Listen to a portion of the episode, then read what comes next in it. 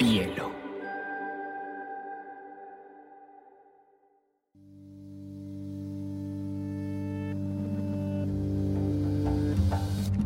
Coincide con la noción de estilo tal como se La lectura debe ser una de las formas de la felicidad y no se puede obligar a nadie a ser feliz. Pero no tengo idea de lo que va a suceder después. Entonces, un libro debe escribir esa situación. Y digamos que lo es, Y a mí la, la cosa más importante que me ha pasado en la vida ha sido aprender a leer una pizca de exageración en esa frase.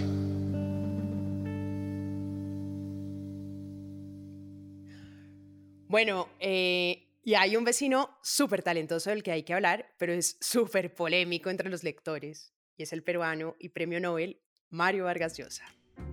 Lo han tildado de machista, de anticomunista, de ultraderecha, pero sea o no sea verdad, la verdad es que es un escritor súper importante para América Latina que definitivamente no se puede anular por ninguna de estas críticas. Es además considerado uno de los grandes autores del siglo XX, fundamental para todas las letras españolas y uno de los protagonistas del boom. Es escritor, es ensayista, es columnista y hasta fue político. De hecho, hasta fue candidato a la presidencia de Perú, con eso les digo todo, y perdió con Fujimori. Tiene un aporte que es muy importante a la narrativa y es llamado además por algunos escritores como el cadete de la literatura, por su disciplina férrea como autor, porque su obra se ha caracterizado precisamente por eso, por ser un maestro de la composición narrativa. Y es que la narración es muy innovadora para la época en la que él empezó a escribir estas novelas. Milimétricamente medida, súper organizada, porque además maneja varios tiempos dentro de la novela, varios narradores al mismo tiempo, y lo hace de una manera casi que magistral.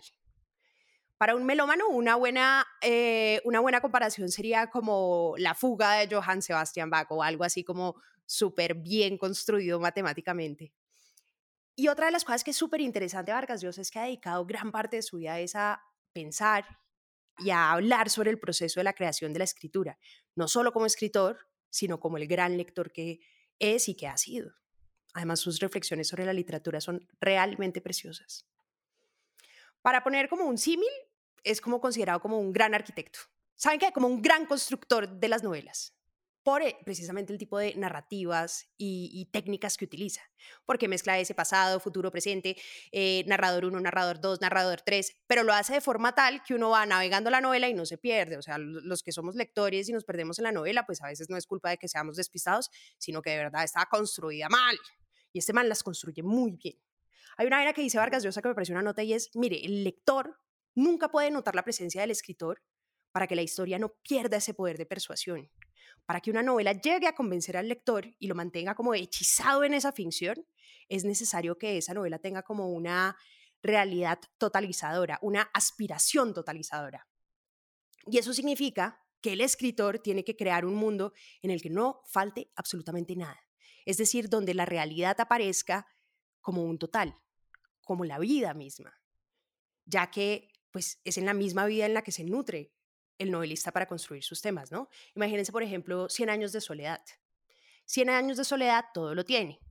Y él da e, el ejemplo de Cien años de soledad como esa novela totalizadora, porque edifica una realidad como de principio a fin, con un espacio determinado, con un tiempo determinado, con una comunidad que llega a un pueblo, que construye donde no hay muerte y pasa toda una vida donde la familia da buen día por 100 años enteros y es la construcción pues de un mundo completo, como también podría ser El Señor de los Anillos, que hablaba con un amigo que también conversa sobre ese punto específico. Y es muy curioso porque los, lectores sabemos que cuando hay una novela totalizadora, pues uno sí alcanza a vivir en esa novela, ¿no? Uno se imagina ya adentro, uno vive en ese hechizo, uno está convencido que está viendo, uno tiene como la personalidad de la última novela que está leyendo. y eso pues a veces lo damos por sentado, pero eso solamente lo hacen los grandes novelistas. Vargas Llosa además era un monstruo escribiendo, o sea, escribió cientos de textos literarios, periodísticos, poéticos, escribió obras de teatro, actuó obras de teatro. sí, yo tampoco lo he visto, tampoco me lo imagino. Muchos ensayos, análisis literarios y cuentos, como Los jefes, Los cachorros y novelas. Pucha, la cantidad de novelas que escribió, escribió como 20 novelas, todas además unas grandes novelas como la primera que fue La ciudad y los perros en el 63, luego La casa verde en el 66, Conversaciones en la catedral que dicen que es espectacular, esa no me la he leído pero la tengo en mis pendientes, La tía Julia y el escribidor que creo que es una de las pocas novelas en las que me he reído a carcajadas, que eso además es muy raro en los libros, uno encontrar un libro en el que se ría, o La fiesta del chivo. Y aunque no lo crean, Vargas Llosa es un gran conocedor de la obra de Gabriel García Márquez. De hecho, fue el que realizó el estudio, digamos, más completo de la obra, desde los cuentos hasta 100 años, en su tesis doctoral cuando hizo el doctorado en la Complutense de Madrid, con un libro, pues que es su tesis, pero que después se volvió un libro que se llama Historia de un deicidio. Ustedes me van a decir, pero ¿qué es eso del deicidio? ¿Qué es esa palabra tan rara? Pues deicidio viene del latín y hace referencia como al acto de matar a Dios o a una divinidad. Es el escritor como creador del mundo. Y es lo que le hablábamos ahorita de 100 años. 100 años es una obra en la que evidentemente o utópicamente hay un suplantador de Dios, porque el, creador o el, el mismo escritor crea un mundo, suplanta a Dios y escribe una realidad total. Y eso es una belleza pensar que una obra de nuestra de nuestro bello país, pues haya sido nominada por Vargas Llosa como eso. Además, ellos dos eran muy amigos, pues Gabo y Vargas Llosa fueron grandes, grandes amigos del boom juntos. Pero, bueno, y vivieron juntos además varios años en Barcelona, fueron vecinos como cuatro años, estuvieron en varios eventos en conjunto, las familias paseaban juntas, mejor dicho, eran reparceros y como todos los grandes escritores se nutrían entre ellos de sus ideas y sus escritos. Pero un lío personal. Se agarraron a golpes, o sea, literalmente Vargas Llosa le dio en la jeta a Márquez y nunca se ha sabido por qué. Ese es como el gran misterio, el gran chisme de la literatura latinoamericana, es que nadie sabe por qué se pegaron. Y le dejó un morado y todo al pobre Gabo, pero siempre que les preguntan en todas las entrevistas, Gabo decía como que no vamos a hablar de eso y Vargas Llosa también se hacía el bobo y decía como que es un tema personal, nunca vamos a revelar, es el mejor secreto guardado, cuando alguien se entere, por favor, me cuenta. Pero lo que sí es un hecho es que el fuerte lazo de amistad se rompió entre esos dos pelados. Bueno, y hablemos un poquito además sobre el oficio. Les contaba que es como el cadete de la literatura, porque a diferencia de la imagen parrandera que uno tiene como de todos los escritores, ¿saben? De Bukowski, de Hemingway, de Truman Capote, que todos eran unos borrachos, unos alcohólicos. Este man pues casi que ni tomaba. Más nerdo, porque además él decía que tenía que trabajar muy, muy, muy, muy, muy duro, porque no tenía talento natural y le costaba mucho trabajo escribir, entonces obviamente le tocaba estar todo el tiempo ahí dándole y dándole. Y si bien sí tuvo una época en la que ejerció la vida bohemia, por así decirlo, y es que chiquito sí fue periodista, y fue de donde conoció la noche pecaminosa y tentadora, como la llamaría él. Y obviamente el estilo de vida de los periodistas es salir a tomar trago, estar en la noche, investigar, llegar hasta el amanecer. Y él decía que no, que ese, que ese ritmo de vida de los bohemios y los periodistas era, era, era súper destructor para el oficio creador, porque ese ritmo terminaba por matar esa energía y esa disciplina que necesita un creador. Creo que es una visión pues muy diferente de la creación que uno tiene, o por lo menos como uno como lector tiene la imagen de los escritores, o sea, puro 99% sudor y 1% inspiración. Hay además un libro muy simpático de Vargas Llosa que lo escribió porque un editor le sugirió que escribiera como una carta a un joven novelista y él escribió esos consejos y tips para escritor en el libro que se llama así, Carta a un joven novelista. Y si ustedes piensan escribir alguna novela o necesitan tips o tienen curiosidad sobre las estructuras de las novelas, este puede ser un libro bastante divertido que le pueden encontrar algo de inspiración y técnica. Bueno, ¿saben qué? Yo la verdad, verdad, verdad es que siempre he estado muy obsesionada con Vargas Llosa. Lo vi como un par de veces en Colombia en varias conferencias y vivía enamorada de él. Lo vi una vez en el High hace como 12 años, después lo vi hablando con Esteban Constaín y de verdad uno queda absolutamente hipnotizado por las palabras de este man. Les voy a poner un pedacito del discurso que él da cuando le dan el Nobel para que oigamos un poco de sus palabras. La buena literatura tiende puentes entre gentes distintas y haciéndonos gozar, sufrir o sorprendernos, nos une por debajo de las lenguas, creencias, usos, costumbres y prejuicios que nos separan. Cuando la gran ballena blanca sepulta al capitán Ahab en el mar, se encoge el corazón de los lectores idénticamente en Tokio, Lima o Tombuctú. cuando Emma Bovary se traga el arsénico, Ana Karenina se arroja al tren y Julien Sorel sube al patíbulo, y cuando en el sur el urbano doctor Juan Dalman sale de aquella pulpería de la Pampa a enfrentarse al cuchillo de un matón, o advertimos que todos los pobladores de Comala, el pueblo de Pedro Páramo, están muertos, el estremecimiento es semejante en el lector que adora a Buda, Confucio, Cristo, Alá, o es un agnóstico, vista saco y corbata, chilaba, kimono o bombachas. La literatura crea una fraternidad dentro de la diversidad humana y eclipsa las fronteras que erigen entre hombres y mujeres la ignorancia, las ideologías, las religiones, los idiomas y la estupidez. A mí Vargas Llosa siempre me ha parecido como un lord con esos trajes y paños ingleses tan divinos. Y a modo de confesión, siempre ponía todas las noches sus conferencias en YouTube para oírlo porque su voz me arrullaba y sobre todo la forma en que entregaba sus ideas sobre la literatura. Para los que somos totalmente sapios sexuales, y entiéndase por aquellas personas que sienten realmente atracción por la inteligencia y por el conocimiento, este man es como un Brad Pitt decía una vaina súper bonita y decía es que, que lo más importante que le ha pasado en su vida es aprender a leer. Y para los que nos ha definido la lectura, sabemos que eso no tiene ni una pizca de exageración. Él empezó a leer a los cinco años y él recuerda cómo el mundo se le enriqueció de una manera extraordinaria y cómo gracias a la lectura empezó a vivir, empezó a vivir experiencias extraordinarias, viajes en el espacio, viajes en el tiempo, llegaba a lugares en los que la experiencia real no llegaba, pero que la literatura sí volvía real gracias a esa magia, ese hechizo que produce la lectura. Eso lo ha dicho en varias conferencias y es bien bonito porque su infancia fue determinante para él, porque su historia de infancia es fascinante. Hasta los 10 años vivía con su mamá en Cochabamba y con sus abuelos, que además hacían algo que es muy importante para cualquier lector, es que le celebraban todas las lecturas. O sea, les parecía lo máximo que ese pelado leyera, que ese pelado escribiera, y entonces obviamente le cultivaban ese hábito de la lectura y le cultivan el hábito de la lectura desde algo que es muy importante para uno, y es el ejemplo. Y obviamente las pasiones son contagiosas, entonces en la medida que uno ve que alguien disfruta la lectura, pues uno también quiere disfrutar la vida y descubre que con la lectura también disfruta la vida. Sus primeros textos y sus primeros poemas fueron súper celebrados por sus abuelos y por eso él consideraba, digamos, sus primeros años de vida como en Bolivia, en Cochabamba, pues su época dorada. Pero conoció el miedo. A los 10 años, pues sí, se le acabó la guachafita a este pobre pelado porque conoció la angustia cuando conoció a su papá. Y hay una anécdota que es súper curiosa y es que la mamá de Vargas Llosa decidió decirle al peladito que se le había muerto el papá porque le daba miedo contarle que estaban separados. Lo cual es absurdo, sí, yo sé que es absurdo, pero me imagino que en esa época era menos grave ser viudo que ser divorciado. Pero independientemente de eso, él se vuelve a vivir a Perú y en Perú Ahí sí que descubre el horror, porque este man, o sea, el papá era un radical, era un autoritario, él le tenía pánico, o sea, el padre era feroz. Y a diferencia de su familia materna que le celebraba pues todas las lecturas, todas las escrituras, todas las cosas, a su papá no le hacía ninguna gracia que escribiera versitos. Antes, al contrario, lo espantaba. Le parecía que esa vaina era muy poco varonil.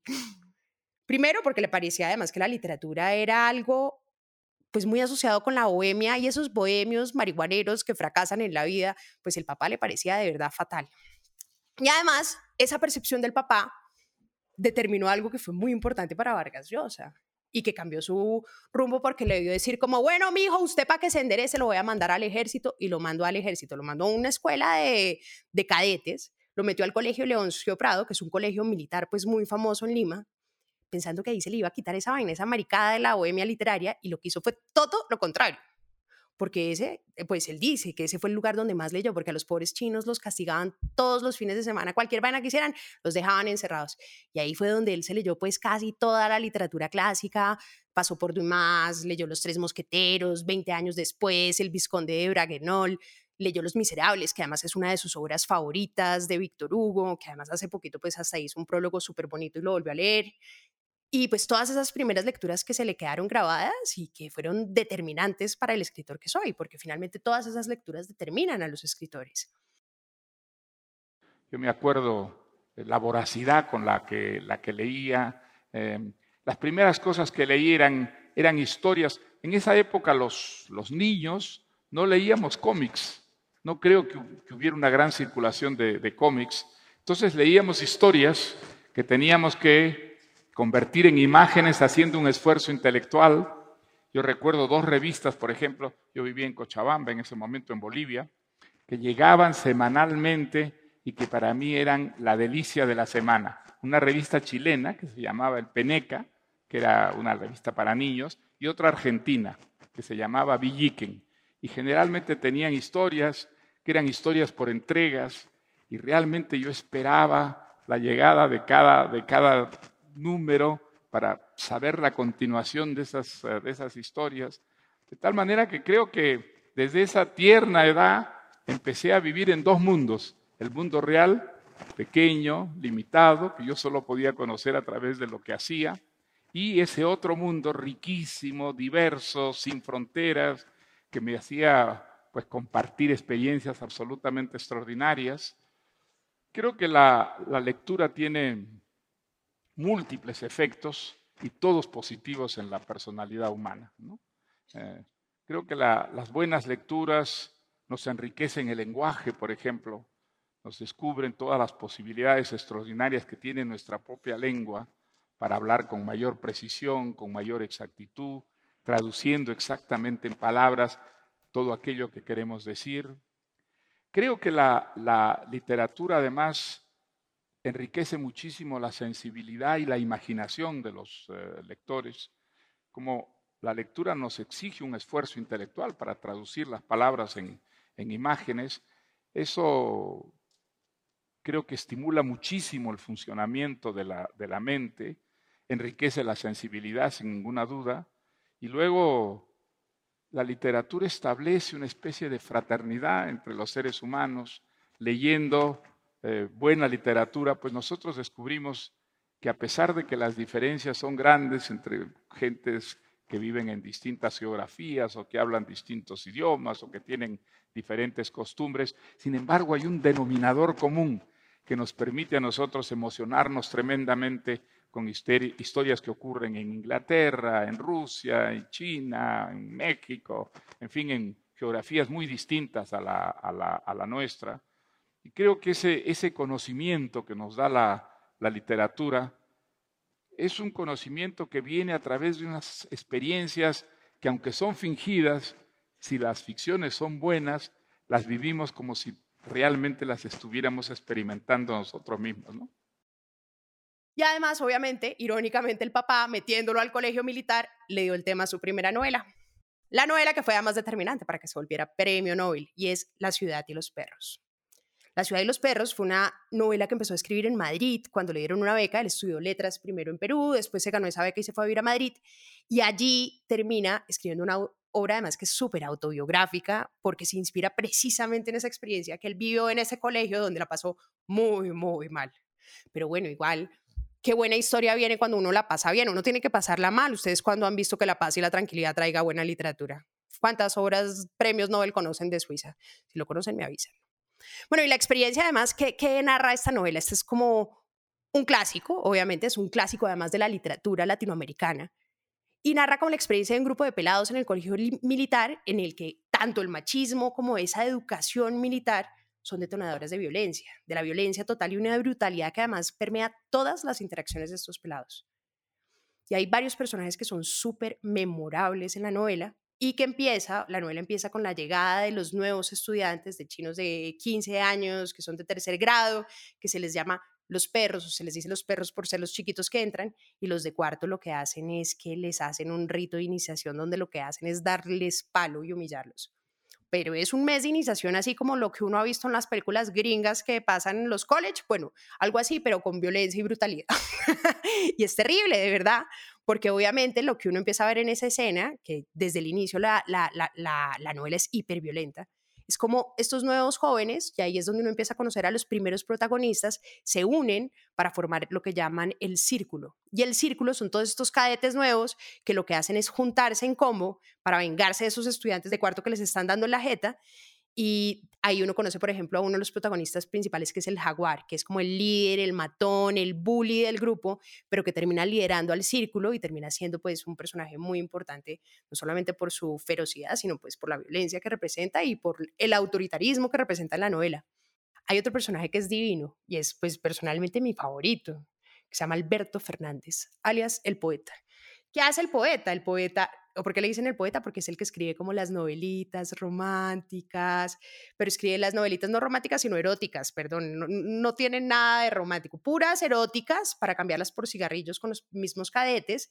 Y además también es el que sí lee las cartas románticas de sus compañeros, lee para escribir las cartas, entonces se hace pasar por el escribidor pues de todas estas carticas y así hace el business. Y uno ahí sabe que es Vargas Llosa porque Vargas Llosa hacía lo mismo en el Leoncio Prado era el que vendía las novelitas, era el que traficaba ahí con los cigarrillos, pero es un personaje bellísimo. Y está también Ricardo Arana, que es el esclavo. Ese sí es el pobre pelado que lo humillan todos, que lo golpean todos, que es el que recibe todas las, las tandas, las palizas, el bullying, no solamente del curso, sino pues de todos los cadetes. ¿Por qué se llama la ciudad de los perros? Pues el colegio, el colegio como tal fue, y Vargas Llosa lo menciona varias veces, es como, en el colegio él conoció como a todas las clases sociales de Lima y de Perú, sobre todo, ¿no? Como venían de, de la sierra, venían de la costa, venían de las montañas, de todos los lugares del país y de todas las clases sociales, los pobres para buscar un camino con que vivir en la carrera militar, los niños ricos castigados por rebeldes y todos llegaban a este colegio a estudiar y evidentemente por eso digamos la representación de la ciudad en el colegio. Y los perros es un modismo limeño que llama perros a esos cadetes nuevos, ¿no? A los cadetes chiquitos que entran al colegio y el perro es al que se le golpea, es el que recibe más bofetadas, no solamente de los oficiales, sino de los mismos cadetes, ¿no? Y no es casualidad que además muchísimos de los personajes de la novela tengan nombres animales, ¿no? hay unos que se llaman jaguar, boa, piraña, gallo, mono. Y, hay, y es muy impresionante porque evidentemente pues esta combinación de el humanismo versus el animal, pues es un juego también de significados. Hay un pedazo que les voy a leer del principio de la novela, que es ese rito de iniciación, ¿no? Que les estaba contando que los de cuarto atropellan a los pobres chicos de tercero. Y es una escena aterradora porque cogen a dos cadetes, dos perros, por así decirlo, los tiran al piso para humillarlos y entre esos pobres está el esclavo. Entonces dice, les dice uno de los de cuarto, bueno, dijo la voz, cuando los perros se encuentran en la calle, ¿qué hacen? No sé, mi cadete. Pelean, dijo la voz ladran y se lanzan uno encima del otro y se muerden. El esclavo no recuerda la cara del muchacho que fue bautizado con él. Debía ser una de las primeras secciones porque era pequeño. Estaba con el rostro desfigurado por el miedo y apenas cayó la voz, se vino contra él ladrando y echando espuma de pronto, y el esclavo sintió en el hombro un mordisco de perro rabioso, y entonces todo su cuerpo reaccionó, y mientras ladraba y mordía, tenía la cabeza y tenía la certeza de que su piel se había cubierto de un pelambre duro, que su boca era un hocico puntiagudo y que sobre su lomo su cola chasqueaba como un látigo. Es una escena aterradora porque es la conversión de los cadetes a animal, ¿no?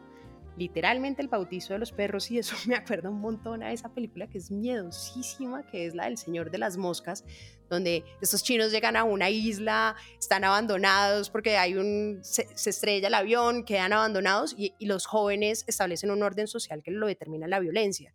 Eso mismo pasa en esta novela, ¿no? El orden social lo determina la violencia. Dice Alberto en alguna parte de la novela, sin pelos en la lengua, dice, lo que importa en el ejército es ser bien macho, tener unos huevos de acero, ¿comprendes? O comes o te comes, no hay más remedio. A mí no me gusta que me coman. Creo que se lo decía, era la esclavo. Pero obviamente es como toda la reflexión de qué determina la hombría.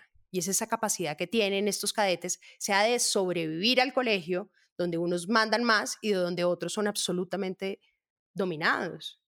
Y es esa supervivencia que determina como esa fuerza, ¿no? Como esa habilidad de pelear, o sea, quien, quien, quien gana es el que tenga la fuerza o la habilidad de darse más duro o alguna estrategia para defenderse o no pisotearse por los demás o no dejarse pisotear.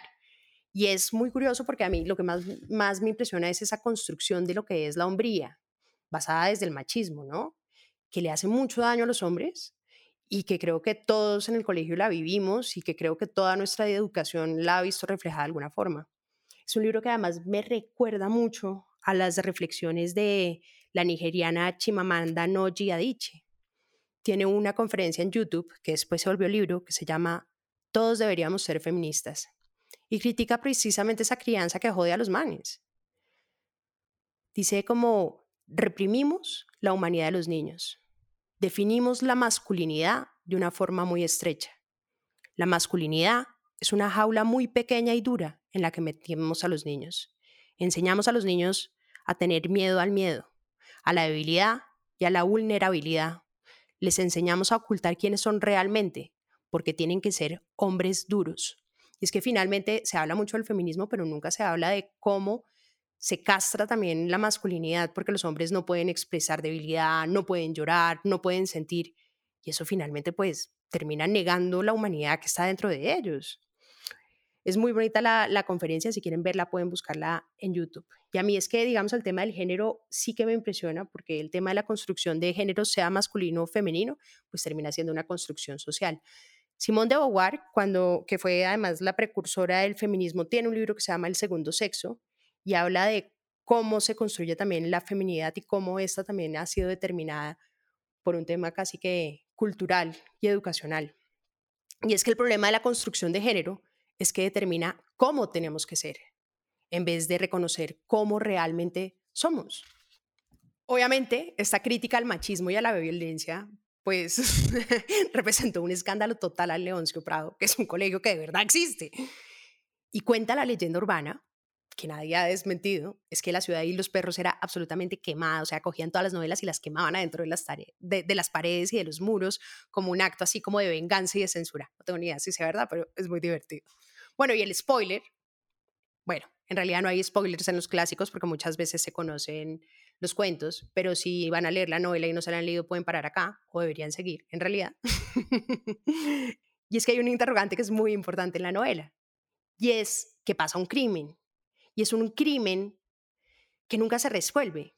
Y es ese esclavo que les había comentado que era el más golpeado, el que todo el mundo le daba en la jeta, el pobre que eh, recibía todo el bullying. Le pegan un disparo y lo, pues muere, mejor dicho. No se sabe si le pegan un disparo, no se sabe si es un accidente, pero el tipo se muere dentro de extrañas circunstancias. todo el mundo empieza a preguntarse si realmente pasó esto no pasó lo otro. El colegio dice que es un accidente, como para guardar su reputación. Pero es una gran discusión en toda la historia de la literatura y en toda la historia de los lectores si sí es asesinado o no es asesinado. Y hay una entrevista que le hacen a Vargas Llosa, donde él recuerda una visita a México y conversa sobre esto. Hay una visita de Vargas Llosa donde recordó que estuvo en México donde conversó sobre este evento. Yo fui a México a ver a un crítico francés que dirigía la Comisión de Literatura de Gallimard. Él había leído mi novela y yo fui a verlo a su oficina en la UNESCO. Me dijo que le gustó mucho el personaje del jaguar porque se le atribuye un crimen que no cometió para reconquistar su autoridad sobre sus compañeros. Yo le dije, pero el jaguar sí cometió el crimen. Entonces él me miró y me dijo, usted se equivoca, usted no entiende su novela. Para el jaguar perder el liderazgo era una tragedia infinitamente superior a la de ser considerado un criminal. Dice Vargas Llosa que la versión de él lo convenció y dice, aunque yo escribí la novela, yo pensé que había matado al jaguar, pues ya no estoy tan convencido. y esto es una nota porque es donde un escritor rescata la importancia de la verdad del lector sobre la verdad del autor. Y es que una novela no es nada si los lectores no le damos vida, ¿no? Una lectora es un texto muerto que cuando llega un lector y le da significado a esos símbolos es cuando realmente pasa esa magia y entonces la versión del lector termina siendo más importante que la intención misma del autor. Entonces él decía, bueno, no, es que además el escritor no tiene la última palabra sobre lo que escribe. Y es un gran, gran error preguntarle al autor qué quería decir con esto, con lo otro, porque finalmente el que importa es el lector. Eso me parece una percepción súper bonita de la lectura. Bueno, y hay otra cosa, y obviamente es que dentro de la vida de los autores, pues lo que vivan los autores determina muchísimo gran parte de sus temáticas y sus obras. Por ejemplo, Vargas Llosa se casó con su tía, con su tía política. Y luego, que además le llevaba como 10 años, ¿no? Fue todo un escándalo social. Y luego sacó una novela que se llama La tía Julia y el escribidor, que es esta novela que les contaba, que es súper divertida porque es como de un escribidor que trabaja como en radio, eh, radionovelas y el personaje se empieza a volver loco y empieza a confundir a todos los personajes de las radionovelas. Es una locura, es divertidísima. Y creo que es la única que es realmente divertida Vargas Llosa porque es muy malo para el humor el muchacho. Después se casa con la prima Patricia, con quien formó además la familia, tuvo hijos y demás, y después se casó con el puro jet set, que se casó con la Isabel Presley, que todos sabrán quiénes son, que fue como la ex esposa de, un cantante y un montón de famosos, pero obviamente pues es un personaje que ha tenido una vida amorosa bastante bastante turbulenta y como dice mi mamá, eso sí que es un hombre que le apuesta a la familia.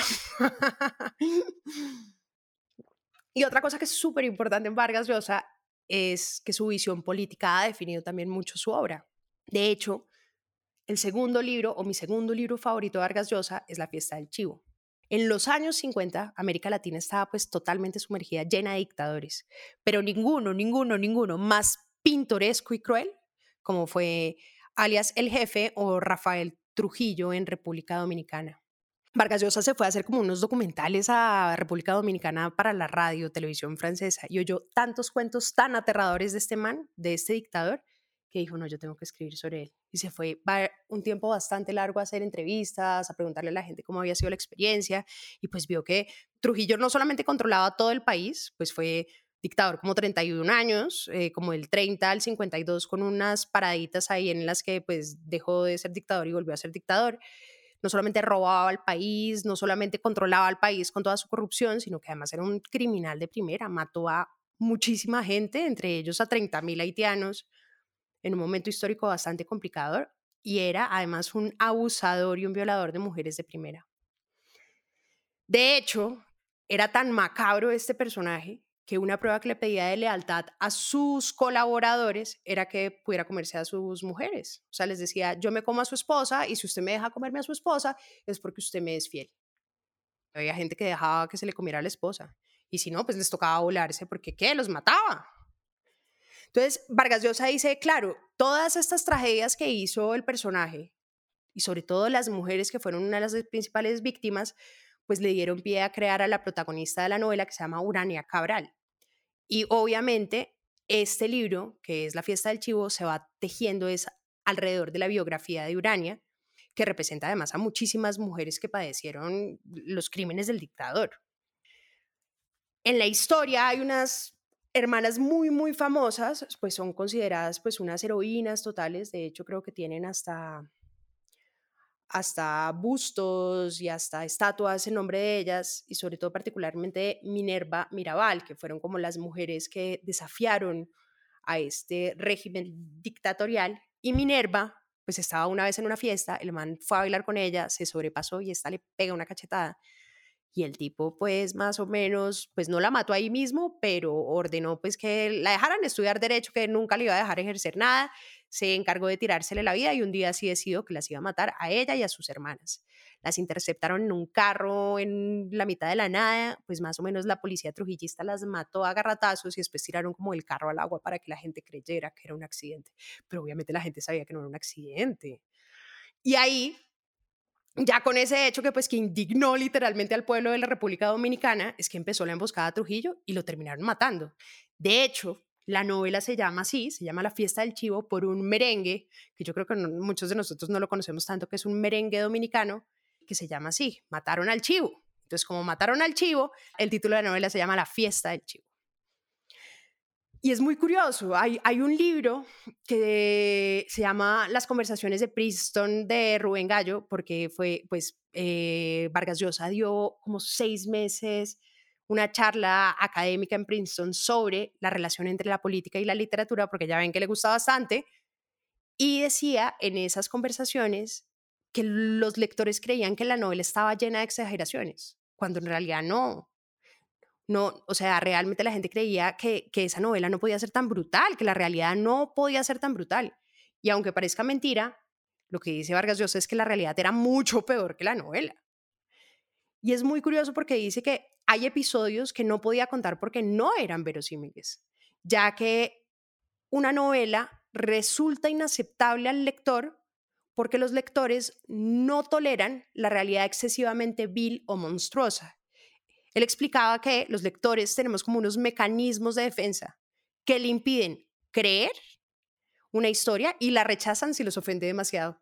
Ah, que no se sabían esa, yo tampoco me la sabía. Me pareció súper curioso. ¿Cuántas veces nos habrá protegido un escritor de sus propias historias? bueno, es muy bizarro, pero bueno, creo que vale la pena leerla porque es un retrato implacable del poder absoluto, que se lee además sin respiro de principio a fin. Y pues obviamente se escribió como 25 años después de nuestra novela de dictador, que no sé si se la han leído, que es El Otoño del Patriarca, escrita por Gabriel García Márquez, o El Yo Supremo de Augusto Roa, que también es una novela sobre un dictador, que además son las representaciones, además de por qué la literatura también representa un poquito esa historia del continente, ¿no? Curiosamente, a Vargas Llosa, y hablando un poquito de esta relación con la política, era muy, muy, muy, y es todavía, porque sigue vivito y coleando, muy fan de Jean-Paul Sartre y fue muy influenciado por este existencialista francés. De hecho, tanto que sus amigos, porque desde chiquito estaba, desde muy joven estaba obsesionado con Sartre, le decían el sartrecillo valiente.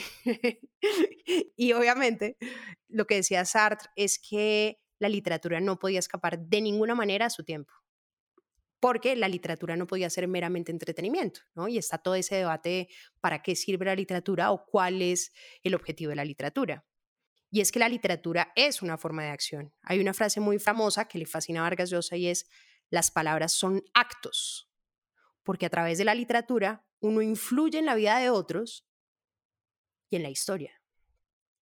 Y obviamente no, no como de una manera premeditada, con efectos políticos inmediatos, como creían pues los realistas socialismos o el realismo socialista, pero sí de una manera indirecta, porque lo que hace la literatura es que forma una conciencia está detrás de las conductas.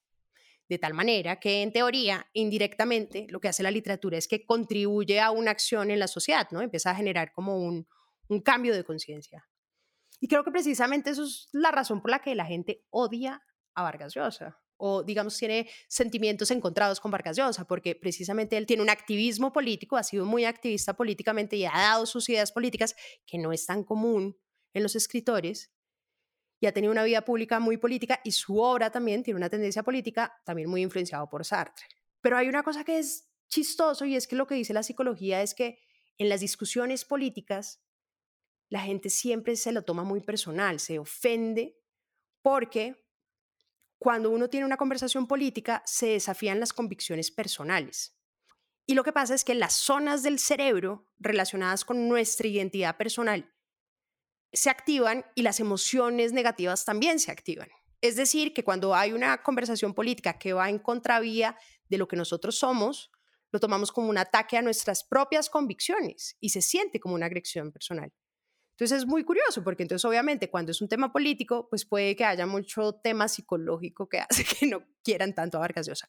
Pero yo sí creo que hay que valorar muchísimo su obra precisamente por esa construcción narrativa y por esa apuesta.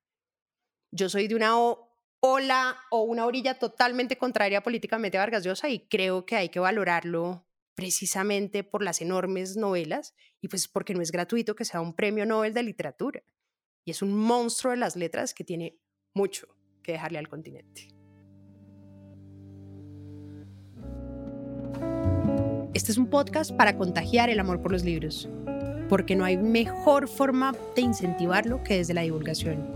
Ser promotor de lectura es un hobby, pero también un reconocimiento y un agradecimiento implícito a aquellas personas que en nuestra vida nos acercaron a los libros.